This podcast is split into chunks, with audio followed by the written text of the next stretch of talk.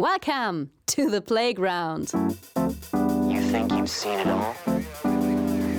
Neuwerts FM, leading your marketing to where the magic happens. Ready for transformation? It might not work. That's why I do it. Who says that doesn't work? And here is your host, Ingo Stoll.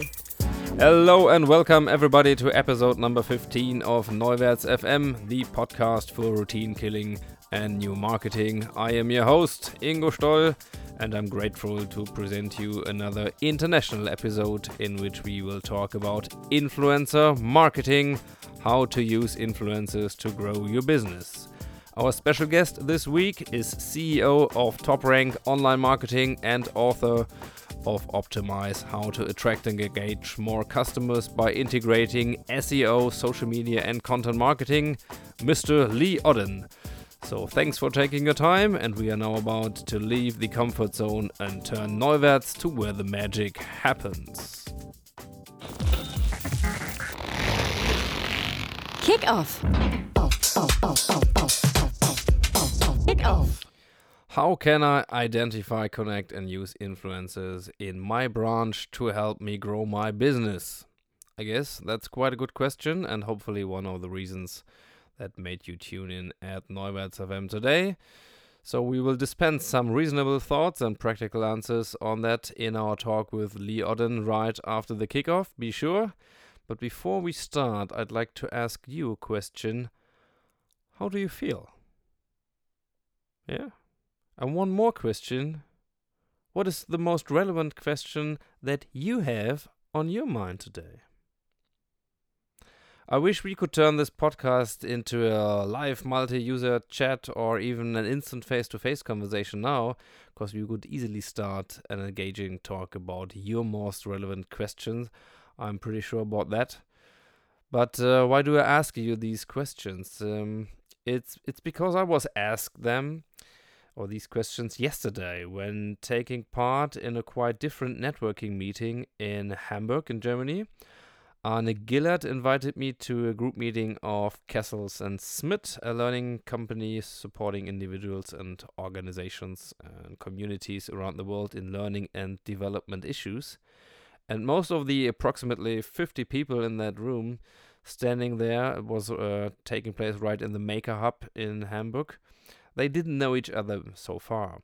So, um, and the way to get us connected and uh, started uh, starting engagement was by allowing us one minute to think about our most relevant question or topic we would like to have a conversation about. And after that, just pick two people and start doing exactly that.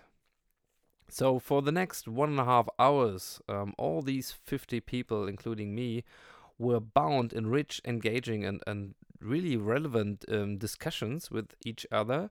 And uh, in my small circle with a German consultant and a graduate student from the Netherlands, we lifted off with the question of leadership and the influence of digital means of communications. So, does social media, new calibration tools, uh, and all this is possible so far? Does it change leadership, or does it make it easier to become a leader or lead, or or does it make it more difficult? So the talk took quite a few turns, and while inspiring each other with um, stories and and definitely insights about failing and learning, we shared personal details of our lives as well. And we talked about collaboration and how to get people to share more and how important a shift in attitude in our connected digital world is. And this young student, really, unfortunately, I, I, I didn't remember his name, but I will surely remember his face and I hope he gets connected to me. So, this young student really impressed me when he reported from his research study in which teachers um, at a school should be motivated to not only focus on their own subjects and their own classes, but to collaborate with other teachers from their school in order to develop a connected and synergetic uh, education plan for the pupils together. and they were not used to work together because they were trained on doing everything themselves. Um, the key observation for getting people out of their current behavior patterns was by asking. Asking people who did their job for maybe 30 or 40 years, why do you do it this way? Or what is your most relevant issue? What support would you like to get? And of course, how do you feel now that we are talking about these things? Very, very relevant and engaging questions indeed. And you know what? If the conversation focuses this way, people are willing to cooperate and they are willing to share. This is what you can observe. And all of a sudden, um, the student reported that these teachers that didn't work together for 30 or 40 years, they started collaborating and improving their educational plans. So, by asking, actually, they started to change their reality, and this is what I call routine killing at work. So, to connect the dots to the topic of this episode, how to use influencers to grow your business, asking relevant questions and start a conversation might be a good way to start, if you ask me, and it might be a very good way to start and build a new relation. So, I guess we need to unlearn how to build relations because we need to stop telling people what to think and start asking them more about what they think, what their interests are, and how do they feel. And there could be couldn't be a better moment uh, to transition over to this week's special guest, Lee Odden, and fire off some more questions on the topic of influencer marketing and influencer relation building. We both met on the social media marketing world this year in San Diego, and I was lucky to get a chance to have a little conversation with Lee. And due to the fact that I was a bit nervous, because uh, you don't talk to an expert like Lee uh, every day. Uh, so I, I mixed up the title of his brilliant book. Uh, right in the introduction, you will get it if you closely listen to it.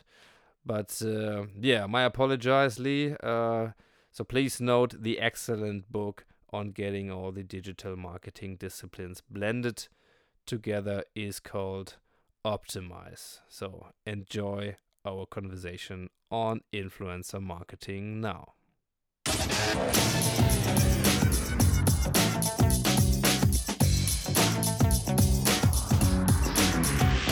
Insights.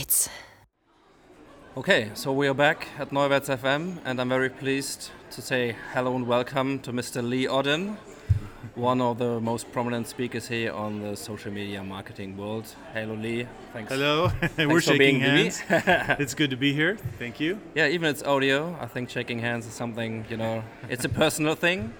So um, yeah, you were talking about well, not only online marketing that you're already uh, that, that you're pretty well known for. I mean, Odyssey is one of the books you actually published. You're mostly known for you know, one being one of the most and, and top speakers on online marketing. But what brought you here is the subject of influence. Yeah, it's uh, the session I did was how to use content and influencers to grow your business. And and interestingly enough, there was no objective to talk about or draw attention to influencers per se because I'm I'm a marketer. And the function I perform is customer you know education resulting in customer acquisition.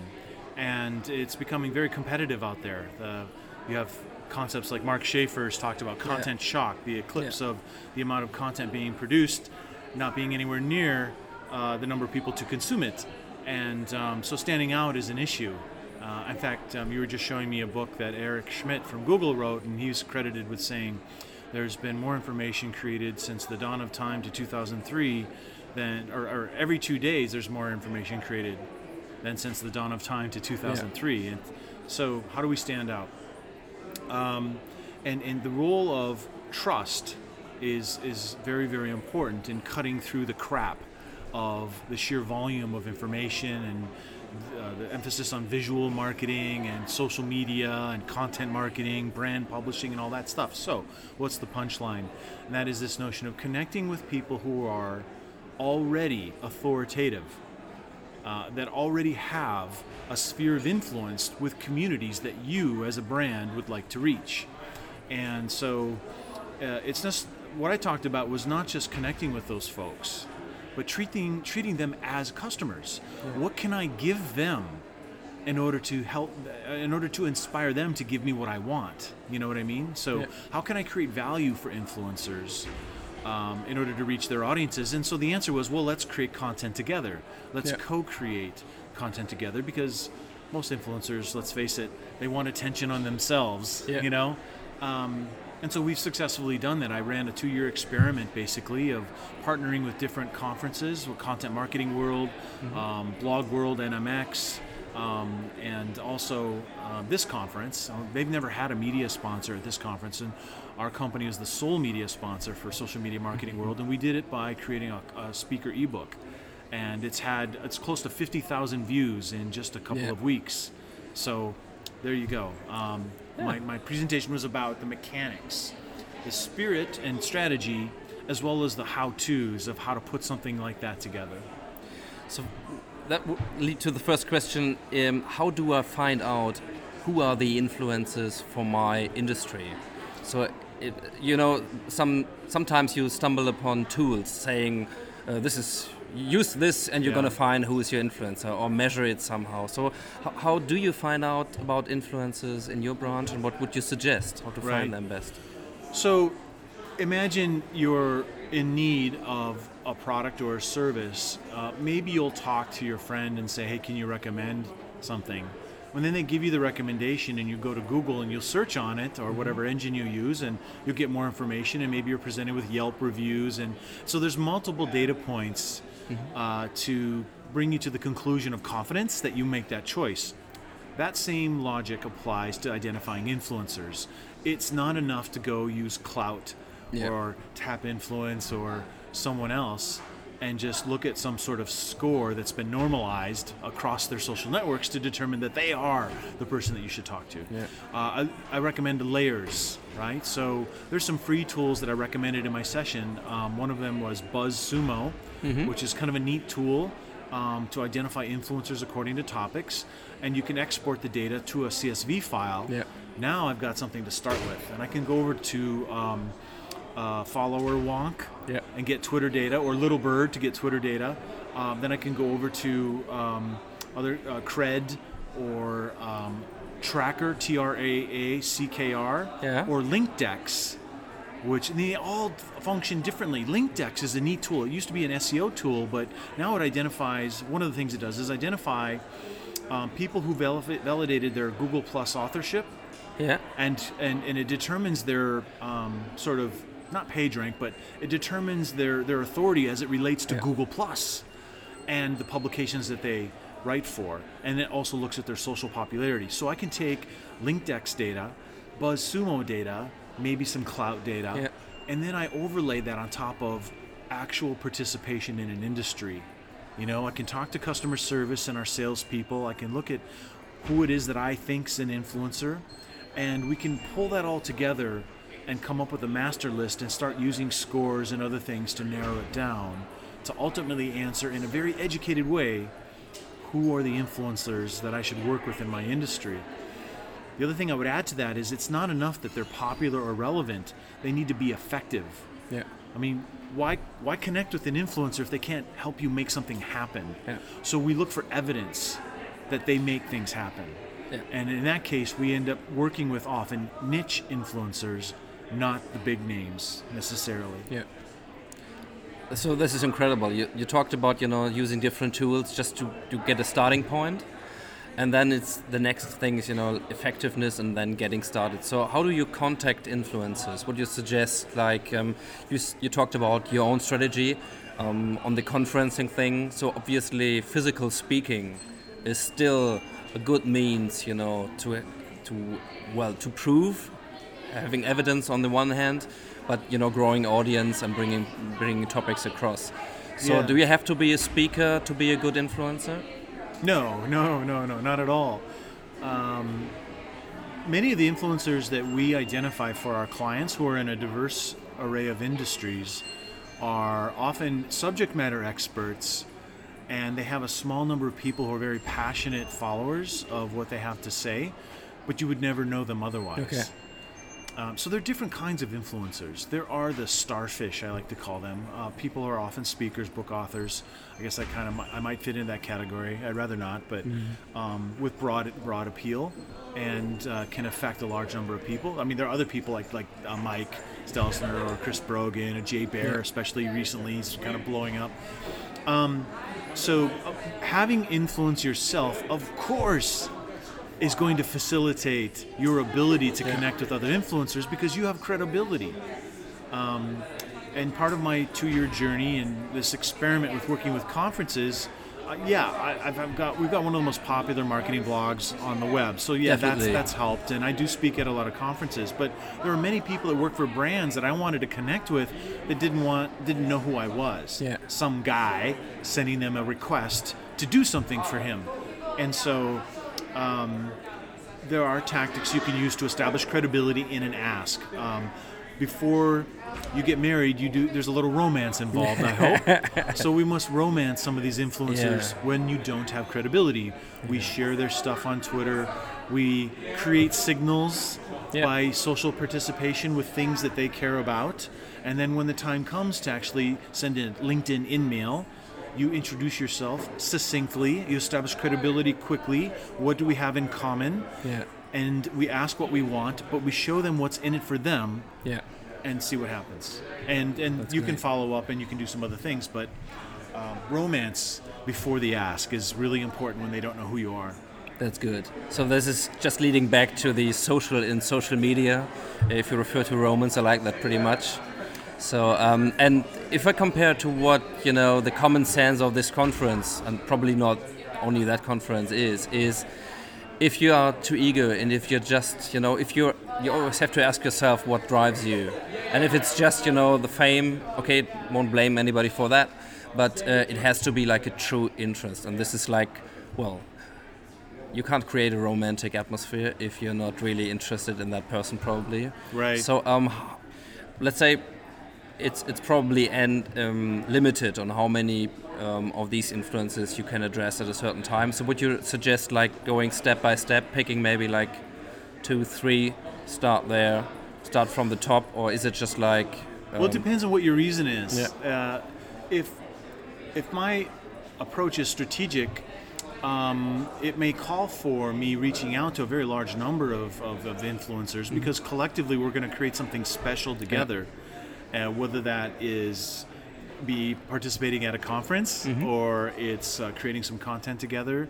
Um, maybe it's trying to align people for a cause that I know they might care about, and by proxy, that really that experience with the cause may lead to other things that we, we would like to do with them. So, um, for simplification purposes, of course, you have to start somewhere, Yeah. um, and it, it can be very useful and strategic to um, capture some big fish. And then in your subsequent communications, you can say, Hi, Jane or John Doe. Uh, we would like to work with you. We're already working with person one, two, and three that are super famous in the industry. We'd love to add you to that list. Of course, that kind of thing can be effective too. Yeah. So Lee, I would draw a line here because I know your time is limited. So thanks very much for appearing here. And uh, we had the chance to do a little take with Nicole Kelly, and she said uh, she recommended to ask each and everybody you're interested in, you know, at least the one last question about the one percent of your learnings on your topic. So let's say the one percent you have to know that works on influence. So can you sum it up? The number one thing in influence or marketing or anything is your ability to empathize. If you can empathize with who you're trying to connect with, who you want to persuade to do what you want to do, you've got to be able to put your mind into their situation. Because when you do that, your communications will be meaningful, not mechanical. Your um, you're going to be more relevant, and you're also going to be more efficient because the time it takes for them to do what you want them to do will be quicker because you've actually seen it through their eyes. Great. So thanks very much. Thank Hope you. to see you again. Awesome. Thank Have you. a nice day. Bye bye.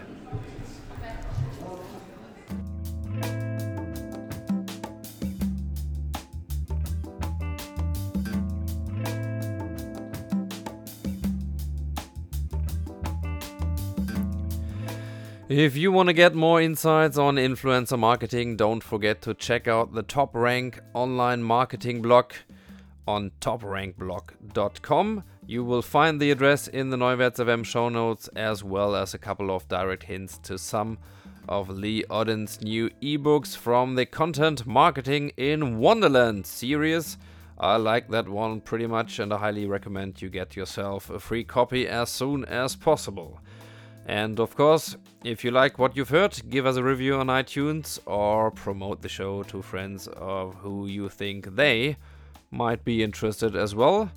I would recommend uh, and highly appreciate that. If it comes to the Neuwerts FM podcast, I'm pretty excited to announce that we will extend our program by mid of September and start a new additional format on a two weeks basis in which my colleague Stefan Röbbeln from Neuwerts will be the host of a talk with me and further guests on the most relevant news and topics from the social media world. This will be a German format only, but definitely worth to learn the language if you haven't started so far. Yeah. And uh, yeah, so we have a new podcast. We haven't labeled it finally, so um, the name will be announced uh, probably during the next couple of days. But this podcast here will continue by the name of Neuwerts FM Transformers. We will focus on interviews uh, with great thought leaders, and you will find it once a month, probably, bringing you insights from awesome personalities transforming marketing industries and the way we may work and act in the future with their great ideas and concepts. So, you see, we walk the talk and uh, the routine killing continues. I'm off for now, but I wish you a great time with lots of great questions to ask. So I say bye bye, take care, and stay social.